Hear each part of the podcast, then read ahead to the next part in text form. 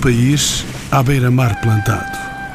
A fronteira atlântica de Portugal cedo dotou o país de uma dimensão política, económica e cultural de íntima e permanente relação com o mar e os oceanos. Este caráter marítimo, adotado e desenvolvido pelos portugueses ao longo da sua história, fez de Portugal um país de poetas e de marinheiros. Indissociável da história de Portugal, a história marítima portuguesa está repleta de atos de coragem de navegadores, de inovadores instrumentos e métodos de navegação que permitiram o encontro entre os povos, a troca de bens, sabores e saberes multiplicados. No traçar dos mapas de um novo mundo, a arte de bem navegar português fez-se de navios que fizeram história, os navios históricos portugueses. Entre eles está um navio Escola Sagres, a fragata Dom Fernando II e Glória, o Crioula, o Barracuda e o Gilianas. São convidados deste programa Paulo Alcobia, Portugal, comandante do navio Escola Sagres, o comandante Lomba da Costa, membro da Fundação Gilianas de Viana do Castelo, Franco Facada, comandante da fragata Dom Fernando II e Glória, comandante António Gonçalves, membro da direção do Serviço de Pessoal da Marinha Portuguesa, e o comandante Rodrigues Pereira, antigo diretor do Museu da Marinha, a quem pergunto se a Marinha Portuguesa tem a mesma idade que Portugal. Tem. Praticamente a mesma idade. E porque a nossa primeira intervenção naval é de 1180. A nossa independência é de 1143.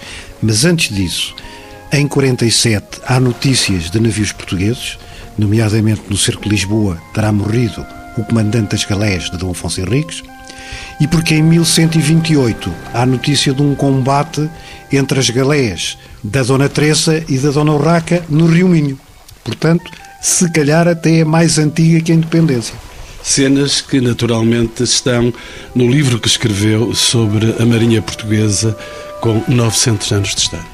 Exato, estão referenciadas nesse livro que se chama A Marinha Portuguesa, Nove Séculos de História. Sr. Comandante Rodrigues Pereira, como sabemos, o rei Dom Luís I foi o único monarca português que alguma vez comandou um navio. A ele se deve a criação do Museu Naval Português, que hoje conhecemos como Museu da Marinha, de que o Sr. Comandante foi já diretor. Que testemunhos do passado marítimo português poderemos encontrar na coleção deste que foi já seu museu?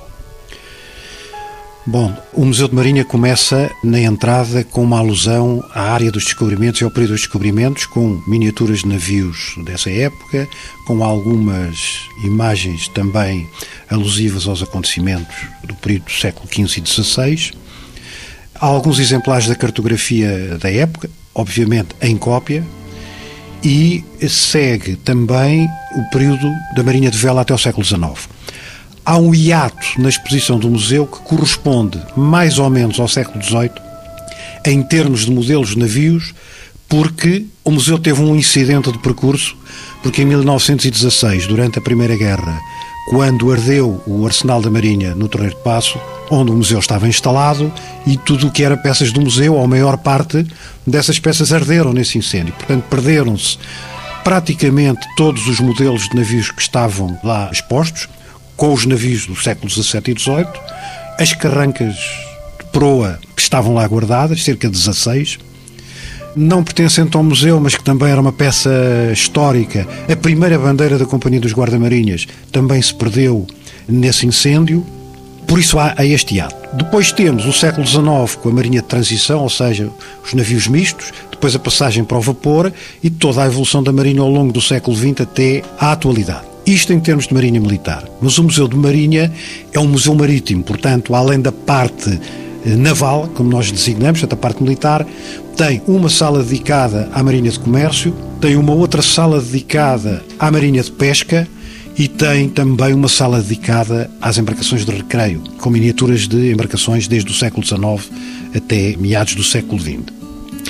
Depois temos no pavilhão das galiotas as antigas galiotas reais, do qual o mais conhecido é o Bergantim Real, cuja última utilização foi feita durante a visita da Rainha Isabel II a Portugal, em 1957, e três exemplares de aviões da extinta aviação naval. Eu costumo dizer que o museu tem três joias da coroa.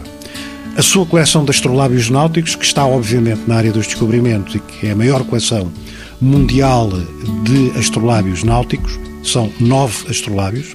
Tem uma peça que eu não referi anteriormente, que é as Camarinhas Reais, ou seja, as instalações do rei e da rainha do último iate real, que foi o iate Amélia, que estão perfeitamente preservadas como se encontravam na época e que estão instaladas no museu, e a coleção das galeotas reais, que eu já referi.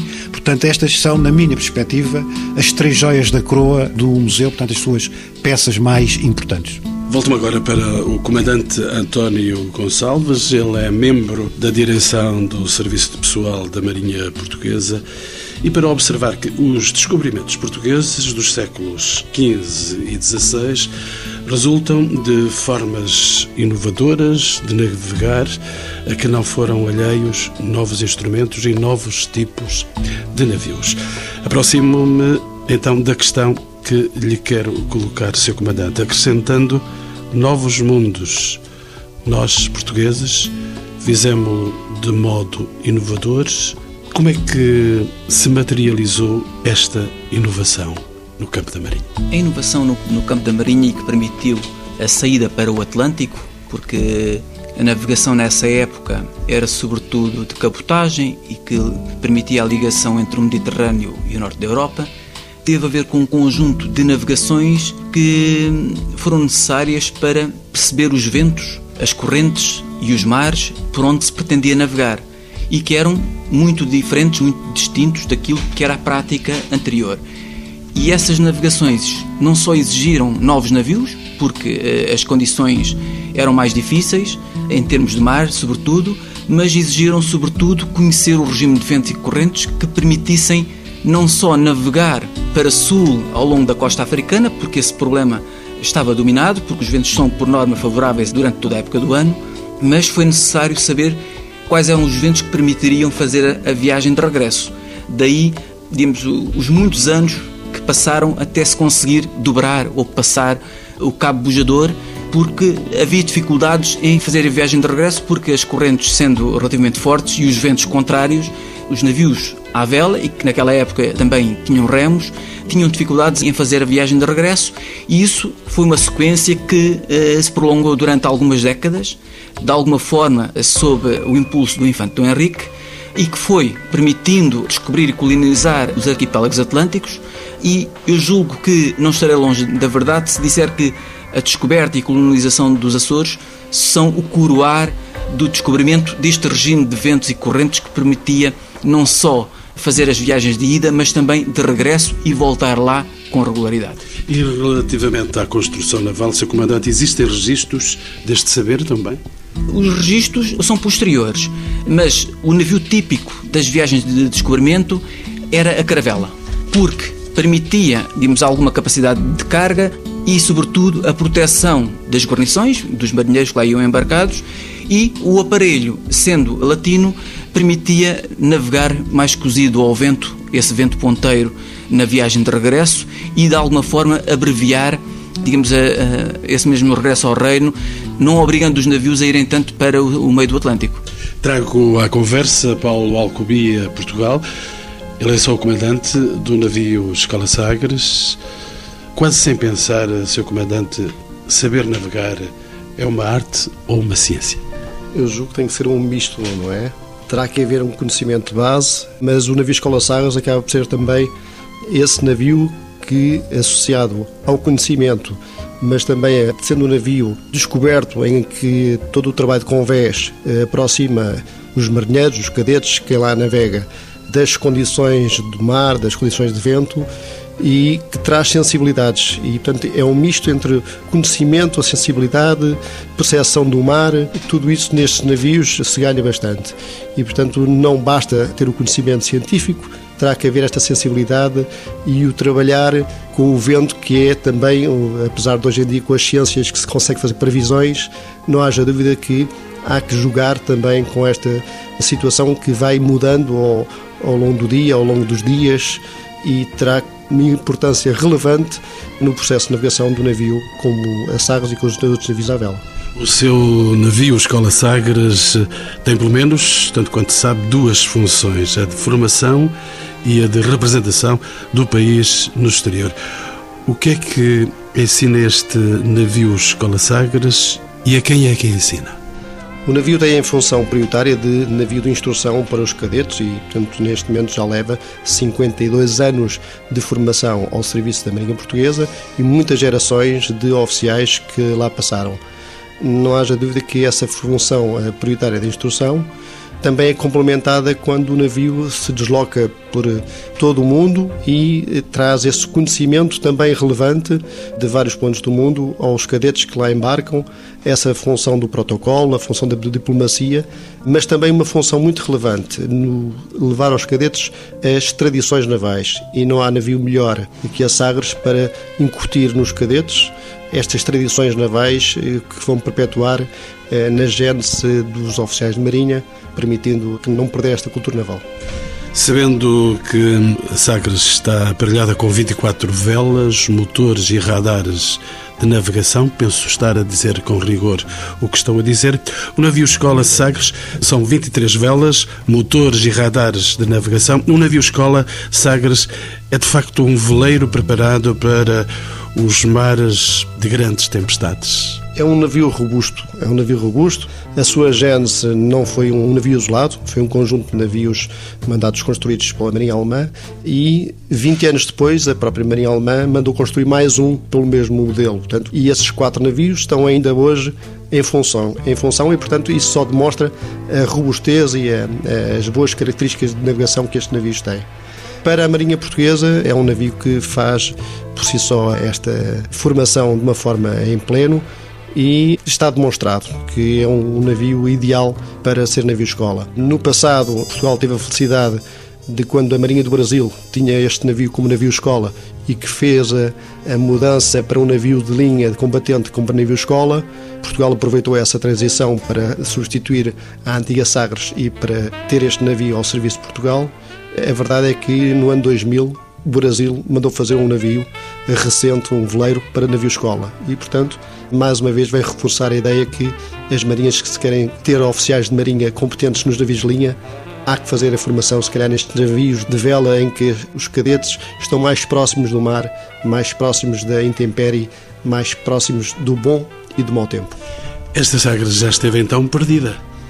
Esta Sagres foi uh, um, um, navio que teve vários percursos, ou no seu longo percurso, várias utilizações, e houve uma altura em que o Brasil, depois de ter em funções durante cerca de 11 anos, deixou de ter utilidade e, em bom tempo, Portugal conseguiu ir recuperar e já há 52 anos que está o Serviço de Portugal com resultados eh, excelentes. Ia morrendo então essa Sagres. Chegamos finalmente a casa, Comandante Franco Facada. A fragata Dom Fernando II e Glória, onde nos encontramos, nunca teve motor, mas por seu lado tem uma farta história de vida. Foi o último grande navio construído nos estaleiros da Índia para a Marinha Portuguesa, equipado com 50 peças de artilharia. O que eu sei sobre este navio, equipado com 50 peças de artilharia, foi um navio de guerra. Que operações militares efetuou esta fragata? A pergunta dirijo, evidentemente, a Franco Facada, é o comandante desta fragata, Dom Fernando II e Glória. Bem, o navio não foi construído com tanta peça de artilharia. Inicialmente, o projeto inicial era de facto para ter essa artilharia, mas o navio nunca entrou em combate. Este navio, apesar de ser um navio de guerra, nunca entrou em combate, porque o último combate naval ocorreu em 1833. Nessa ocasião ainda não tinha nascido. não tinha, o navio não tinha nascido. O navio que foi iniciado a sua construção em 1832 só foi concluído em 1845 e operou e teve missões muito importantes, mas não propriamente como navio combatente. De facto, nós temos lido que o navio operava uma designação que na altura se usava, que era como charrua. Portanto, era um navio que era mais utilizado como transporte de pessoal e de material e, obviamente, levava também umas peças de artilharia para impor algum respeito, para marcar a soberania portuguesa nos territórios por onde passava. Das missões que desempenhou, talvez a que tenha tido um cariz mais militar ou mais de, de demonstração de força, foi uma missão que fez em que transportou pessoal e material para Ambris num período em que a Inglaterra começou a questionar e tenho aqui vários historiadores comigo que poderão testemunhar isso ou corrigir alguma coisa que eu não esteja a dizer correto. E então houve necessidade, de facto, de marcar presença e de transportar para aquele território de Angola pessoal e material. E, obviamente, que isso foi um pouco uma manifestação de força, não é? Mas não foi propriamente uma, uma missão militar. Entretanto, comandante Franco Facada, com o surgimento dos navios a vapor no século XIX, os veleiros tornam-se lentos e obsoletos sobretudo no combate naval. Que outras funções desempenhou esta fragata Dom Fernando II e Glória? Já vamos falar do brilho que ela teve mais tarde. Bem, o navio, tendo efetuado várias viagens entre a Índia e a metrópole, digamos, a última viagem que executou foi em 1878. Já estava, de facto, fora da operacionalidade, mas foi utilizada como um navio para fazer uma viagem de instrução com cadetes tendo-se deslocado, salvo erro, aos Açores e à Madeira, e no decurso dessa viagem ainda teve a oportunidade de colaborar no salvamento de uma barca americana que se incendiou. Depois regressou e nessa altura já tinha sido posta eh, de parte em termos de navio operacional e passou a desempenhar o papel de escola de artilharia naval. Portanto, durante muitos anos, até cerca de 1930 e poucos, julgo eu, foi a escola de artilharia naval estando para esse efeito fundeado alguns aqui no Tejo. Depois, mais tarde, foi instalada uma escola de artilharia naval em terra. Ela perdeu de facto utilidade e foi em cerca de 1940 que uma decisão do governo e com o apoio de, salvo erro, do Diário Notícias e de, enfim, o empenho de um almirante que se decidiu passar a utilizar a fragata como um instrumento para uma obra de beneficência, digamos, uma obra social, que foi constituir a obra social da fragata Dom Fernando, em que se pretendia acolher neste navio jovens, rapazes, com idades entre os 12 e os 16 anos, provenientes de famílias pobres, órfãos, particularmente órfãos de homens que tivessem andado no mar, e com a intenção de os acolher, de lhes dar instrução escolar e não só, técnica também, para os preparar para mais tarde poderem vir a desempenhar profissões no âmbito das marinhas de guerra, de pesca mercante. Sr. Comandante, deixe-me acompanhá-lo na história da Marinha Portuguesa, acompanhar esta fragata. Tanto quanto sei, foi atingida em 1963 por um incêndio de grandes proporções. Sabemos ainda que a fragata encalhou nas águas rasas do Mar da Palha, aqui muito próximo, no estuário do Tejo, chegando mesmo a ser dada como perdida. Mas em 1998, e é deste brilho que vamos falar, em 1998, 98, depois de profunda recuperação, ela brilhou na Expo 98. E brilha ainda aqui, onde podemos visitar a fragata Dom Fernando II e Glória. A fragata atualmente está na doca número 1 um de uns antigos estaleiros que existiam em Cacilhas, que hoje em dia presumo pertencem à Câmara Municipal de Almada, e foi através de um protocolo que a Marinha formulou com esta Câmara que se decidiu que o destino da fragata seria permanecer em doca seca, aberto ao público, e assim desempenhar um papel hoje de navio-museu, constituindo também em conjunto com o que virá a ser um, o submarino visitável na doca vizinha, um polo museológico do Museu de Marinha e também constituindo, obviamente, parte do património cultural aqui do município de Almada. Comandante António Gonçalves, volto a si, é autor de livros sobre o Crioula e as Sagres. Como se sabe, o Crioula foi construído para ser um navio de pesca, a pesca do bacalhau nas costas da Terra Nova, com várias fainas, mas foi depois adquirido pelo Estado português nos anos 80, foi alvo de alterações, transformado em navio de treino e instrução. Deixe-me saber, Sr. Comandante, com 77 anos de idade que o Crioula tem, ele ainda tem capacidade para navegar não só tem capacidade para navegar, como uh, cumprir aquela que é a sua atual missão, que é dar experiência de mar, treino de mar a todos os jovens portugueses que lá embarcam. E desde 87 até hoje já terão passado por lá à volta de 16 mil jovens e que desta forma ficaram a conhecer o que era o mar e, sobretudo, a conhecer melhor aquilo que são as tradições portuguesas. Um novo navio em cena e mais um comandante da Marinha em programa. Lomba da Costa, falo do navio Hospital Gilianes, construído nos estaleiros de Viana do Castelo pelo Grêmio de Armadores de Navios de Pesca do Bacalhau. O Gilianes foi lançado ao mar em 1955. Nesse ano, a frota pesqueira portuguesa que navegava para a Terra Nova e para a Groenlândia era composta, se não me engano, se a minha memória não me trai, era composta por 70 barcos e cerca de 5 mil homens. Que tipo de assistência prestou então o Gilianos? O Gilianos, como disse, é um navio hospital, mas não só. Tinha um comandante da Marinha Mercante à sua frente, aliás, teve três na sua vida, mas também tinha um comandante de bandeira. Essa diferença, naturalmente, alguns dos nossos ouvintes e eu também não estamos tão familiarizados com as bandeiras dos navios.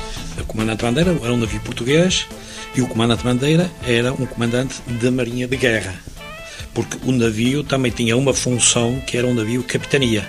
Portanto, funcionava lá dentro também uma capitania e por isso tinha também um comandante de bandeira. Tinha Portanto, o comandante para o trabalho normal do navio, que faz qualquer eh, na navegação, e depois tinha o comandante de bandeira que tinha toda a outra parte legal uh, inerente à função de capitania. Também funcionou como um navio rebocador, quando se avariava qualquer navio, tinha uma avaria, ele rebocava para o porto mais próximo, especialmente para o porto na Terra Nova, o porto de St. John's. Era um navio abastecedor que levava o isco, mantimentos, água, vinho e também abastecia em termos de combustível. Portanto, também fazia um transfer de combustível.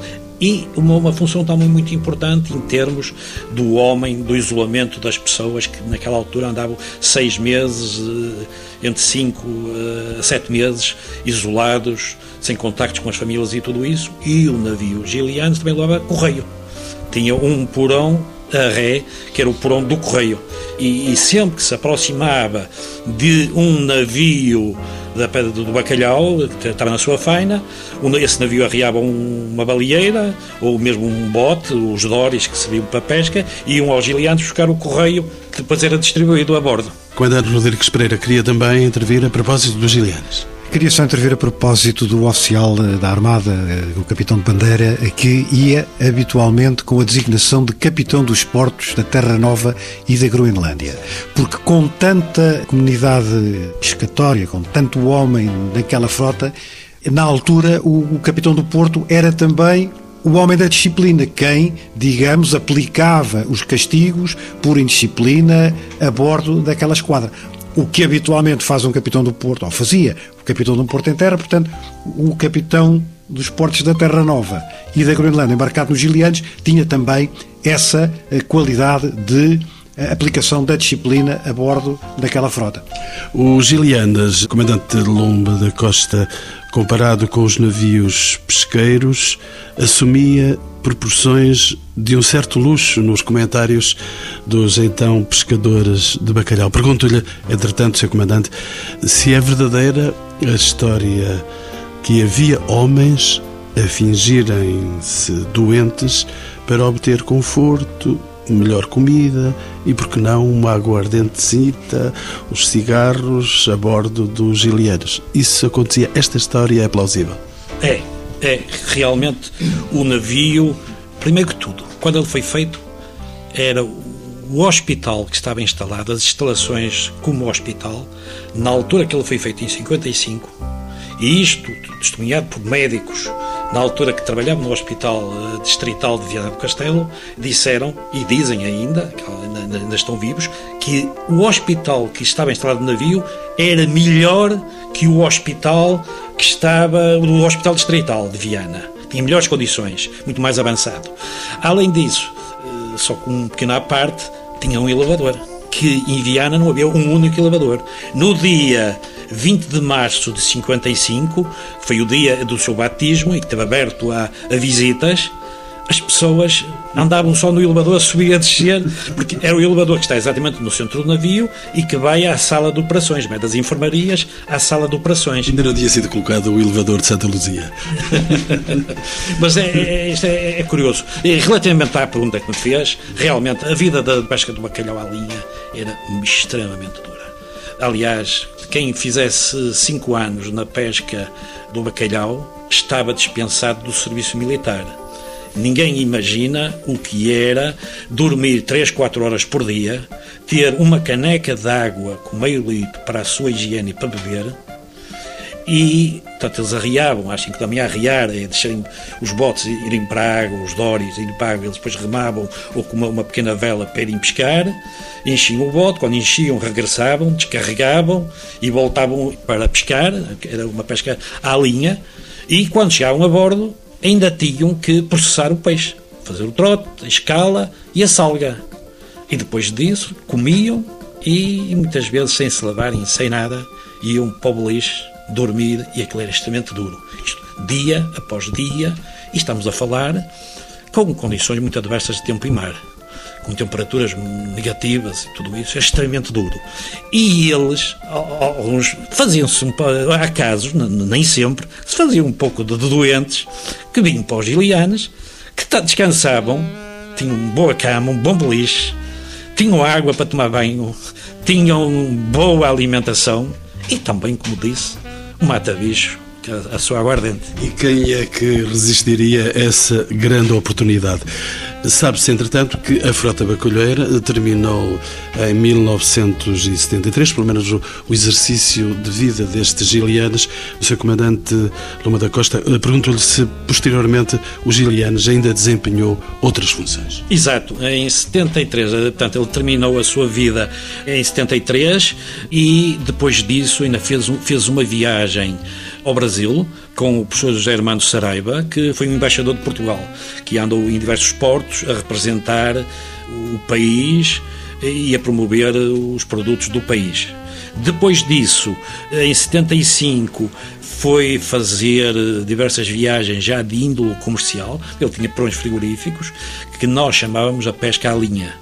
Ele foi construído para o Grêmio dos Armadores dos Navios da Pesca de Bacalhau, depois mudou para a Comissão Reguladora do Comércio de Bacalhau e, nessa altura, Portugal comprou o bacalhau na Noruega, já processado, e transportava para Portugal. Era uma altura de grande consumo de bacalhau, logo a seguir ao 25 de Abril, as pessoas tinham outras posses e houve grande consumo de bacalhau. E há aí um tempo em que o Gilianas é abandonado. Nada, depois disso ainda teve uma outra missão, que foi na retirada das nossas tropas de, de Angola. Que ele voltou a ser armado como um navio hospital, voltou a ter um comandante de bandeira e foi para Luanda e Lubito na evacuação dos nossos militares e também com a finalidade de, de, tratamento de todos os soldados feridos que havia. E depois disso veio teve na doca de Alcântara eh, e foi, teve abandonado. Foi comprado por um particular, ele depois lá não conseguiu fazer os, os seus objetivos, podia ser um cruzeiro ou qualquer coisa, não chegou e foi vendido a um sucateiro.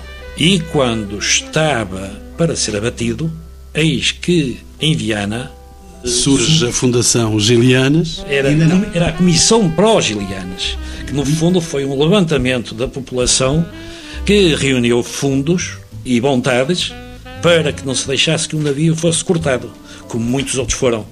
E o navio foi comprado no dia 29 de janeiro de 1998 pela Comissão Pró-Gilianas ao sucateiro Batista Irmãos S.A.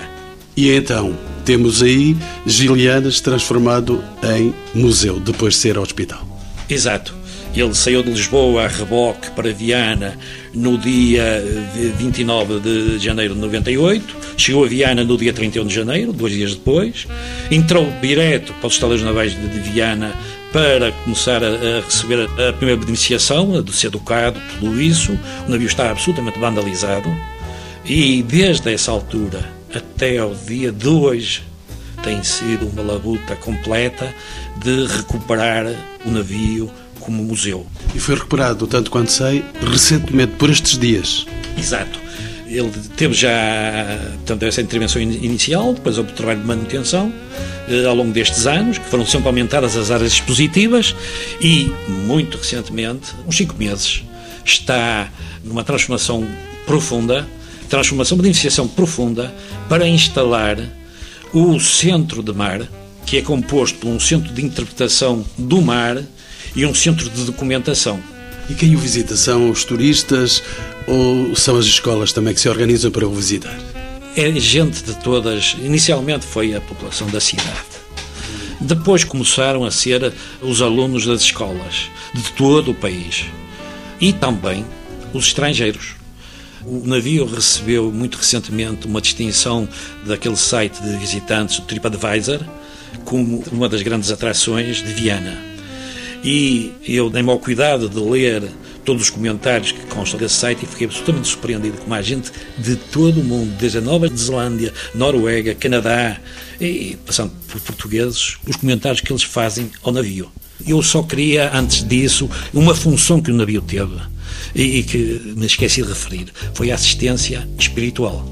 O navio também tinha um capelão e tinha uma capela, a ré, que onde a navegar eh, era celebrada a missa, que era transmitida pela rádio para a frota toda, isto quando a navegar, em terra, além de ser transmitido por rádio para a frota, também no cais, os residentes das áreas onde estavam, se reuniam para assistir à missa. E também havia um pequeno altar numa enfermaria que era para os internados. De referir como nota de curiosidade, e meramente só isso, a única cama larga de casal que havia a bordo do navio era do capelão. Senhor Comandante Franco Facada, posso perguntar-lhe se, entretanto, no mundo existem navios musealizados noutros países, da mesma maneira que foi musealizado este navio-museu? Tanto quanto sei, eu não tenho um conhecimento profundo da matéria, mas sei que existem navios deste estilo, destas épocas também, portanto, navios museus, instalados em Inglaterra. Existe o Victory e existe o Catisarque. Nos Estados Unidos, nomeadamente, existe o Constitution, em Boston, que é um navio que ainda navega. Os franceses têm um grande navio que é o Hermione, mas quer dizer, não existirão assim tantos. Nós costumamos dizer que este é o oitavo navio mais antigo que está, eh, enfim, ainda em condições de ser visitado. Sr. Comandante Rodrigues Pereira, quase no fim deste nosso programa, permita-me uma pergunta que poderá ter um certo sinal macabro. Da mesma forma que existem navios históricos, e deles estivemos a falar durante este programa, existiram também naufrágios históricos. E nós tivemos alguns aqui à porta. O maior naufrágio português, com navios portugueses, deu-se exatamente aqui em frente a Lisboa, em 1572, com uma esquadra mandada preparar pelo rei Dom Sebastião e que nunca soube qual era o destino. Depois foi destruída por um temporal, o famoso vento parmelão ou palmelão, que é um vento sul que apanha aqui o Mar da Palha e que atirou com os navios todos contra a costa do lado de Lisboa. Foram 60 navios e cerca de 20 mil homens que se perderam nesse naufrágio, nesse temporal que durou cerca de 24 horas. Se falamos da história dos navios, falamos da história também dos seus acidentes, dos seus naufrágios. Sim, é o reverso da medalha da expansão portuguesa, como eu costumo dizer que foi muito grave, na minha perspectiva, nomeadamente no período dos séculos XVI, XVII, não só pelas perdas materiais, pelos navios, pelas suas valiosas cargas que vinham do Oriente, nomeadamente as especiarias, como principalmente pelas vidas humanas que se perderam e que não eram fáceis de substituir, porque um piloto experiente levava anos para ser recuperado e um capitão do navio também levava os seus anos de preparação. Portanto, essa perda de meios humanos foi muito negativa para, digamos, os objetivos de expansão portuguesa. Eu julgo que se terão perdido cerca de entre 15% e 20% da população portuguesa em naufrágios na carreira da Índia, séculos XVI e XVII. Para terminarmos este nosso programa, eu tenho ainda uma questão final que vou colocar aos meus cinco convidados. Terei o prazer de os confrontar com esta última questão. Este património, como sabemos, este património móvel de grandes dimensões, constitui uma memória fundamental da nossa história marítima. Posso começar pelo comandante Paulo Alcobia, Portugal, que já está há algum tempo mais escalado. Posso perguntar-lhe: existem perspectivas de novos projetos de musealização do seu conhecimento? Bem, eu espero que a Sagres não esteja nesse projeto a curto prazo. Eu espero que o navio ainda navegue por muitos e muitos anos na sua função prioritária de instrução. Mas uh, o navio em si, na sua atividade de instrução, cada vez que está nos portos e com as viagens de instrução dos cadetes, tende a incluir portos estrangeiros e alguns portos nacionais, o navio está aberto a visitas. E nessas visitas, o navio acaba por ser também um polo museológico, porque também permite ser visitado por milhares de pessoas. Temos eh, atividades normalmente associadas a eventos de encontros de veleiros, em que dezenas de veleiros se encontram em algumas atividades realizadas por portos em todo o mundo. E o navio é visitado pela população em geral dessas eh, cidades onde o navio é porta e transforma-se assim no navio embaixador de Portugal, mas também mostrando nessa oportunidade essas tradições de Portugal e o navio transforma-se assim temporariamente, complementando a sua ação de instrução como um museu vivo. Comandante António Gonçalves. Relativamente a essa questão, não tenho conhecimento de projetos neste momento em curso, mas deixaria a ideia, relativamente àquele espaço na Ribeira das Naus que foi recentemente eh, requalificado, eu penso que ali, e, e isto é uma questão, digamos, que não vincula à Marinha, é uma opinião estritamente pessoal, penso que naquela doca falta lá um navio. E não tendo sido possível, na altura, colocar lá um navio, penso que ainda estamos a tempo de construir lá um navio dentro para que possa ser visitado e constituir um polo museológico que certamente seria muito do agrado dos turistas que nos visitam. Comandante Franco Facada não vai transportar este navio que aqui está para Lisboa? Eu julgo que não. Eu julgo que, portanto, em termos de Tem grandes dimensões. Em termos de mobilidade, este navio julgo que terá os dias contados, não é? Porque, de facto, está aqui numa situação de numa doca seca, escurado, e, e, enfim, temos um compromisso também com a Câmara Municipal de Almada, que nos acolheu aqui, com o qual também formulámos, portanto, o protocolo de colaboração e, inclusivamente, dentro da questão que me colocou, de facto, existe um projeto que está em curso, que é a musealização do submarino Barracuda e esperemos que, num tempo não muito distante, possa abrir também como um navio-museu e enriquecer grandemente este polo museológico de Almada e de Cacilhas. Entretanto, o comandante Rodrigues Pereira ainda ia dizer. Eu só queria acrescentar aquilo que foi dito pelo comandante da fragata relativamente ao posicionamento do navio aqui em Cacilhas, que quando a Marinha, a seguir à Expo, procurou um local abrigado para colocar a fragata Dom Fernando, levantou-se um, uma hipótese que já tinha surgido nos anos 60, até antes da fragata ser recuperada, que era colocá-la no antigo arsenal da Marinha, na Ribeira das Naus. Simplesmente a Marinha não teve da parte da Câmara de Lisboa o necessário apoio para esta iniciativa, porque obviamente para meter lá o navio era preciso cortar a Ribeira das Naus, a avenida, para meter o navio lá dentro e tornar a reconstruir aquele espaço. Portanto, nessa altura, a Câmara não deu apoio à Marinha e quem nos deu o apoio que nós precisamos, aquele por ser a Câmara de Almada, e o navio aqui está. Comandante Lomba da Costa. Eu penso que neste momento, em termos de continuarmos no âmbito da Fundação e da cidade de Viana, nós estamos também a pensar um dos antigos submarinos da Marinha, o Delfim, estamos a estudar e há conversações com a Marinha de Guerra para ele também ir para Viana e enriquecer o núcleo museológico. Eu há bocado não fiz uma referência, penso que é importante a gente. A instalação do centro do mar dentro do navio é para permitir tornar o navio muito vivo para dar vida. E, e ter lá o Centro de Imitação e Documentação, que faz parte de um projeto no âmbito do Cluster de Conhecimento e Economia do Mar, Projeto esse que foi pensado e desenvolvido pelo professor Hernani Lopes, entretanto falecido, que nós vamos prestar no dia 16 na reabertura do navio, dia 16, que é o Dia Nacional do Mar, em que lhe vamos dar o nome dele a uma sala do Centro de Educação Ambiental e do Mar. Neste dia 16 de novembro. Exato, 16 de novembro. Portanto, vai ser a reabertura do navio e que lhe vamos prestar homenagem. E nós, com isto, vamos fazer com que todas as crianças que frequentam as escolas da região passem obrigatoriamente pelo navio. Antes de ouvir a última palavra do comandante Rodrigues Pereira, ainda dou a palavra que me pediu o comandante Paulo Alcobia, Portugal, com a sua Sagres. Não é da Sagres que eu gostava de referir, mas é uma utilização que tem sido feita agora recentemente com um património dos navios da Marinha de Guerra que foram batidos recentemente. E estou a falar de um parque subaquático de mergulho que foi eh, edificado eh, junto a Portimão, junto à Praia da Rocha, e que também é uma, uma utilização muito digna e que permite perpetuar também essa história dos navios, com uma utilização hoje em dia que está muito em voga no seu ambiente que é o mar. Neste momento também está prevista já uma utilização de uma corveta na zona do Funchal e, portanto, é uma utilização em que não se deixa destruir completamente o navio e esse navio vai perpetuar e tendo uma utilização diferente, mas constituindo-se também um polo museológico. Sr. Comandante Rodrigues Pereira, dei-lhe a primeira palavra, dou-lhe a última palavra. Muito obrigado.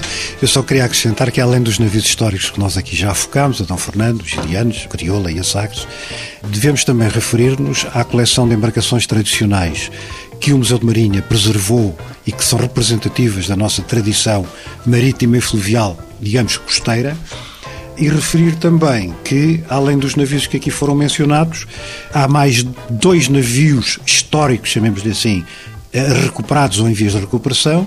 Refiro-me ao Santa Maria Manuela, um antigo bacalhoeiro gêmeo do Crioula, foram construídos ao mesmo tempo e que foi recuperado pela firma Pascoal e Filhos e que está a navegar como também navio de passageiros, navio que pode fazer várias missões, e a mesma empresa comprou um outro bacalhoeiro, o Argos, que está também em vias de ser recuperado eh, pela mesma empresa e também eh, para eh, pôr a navegar.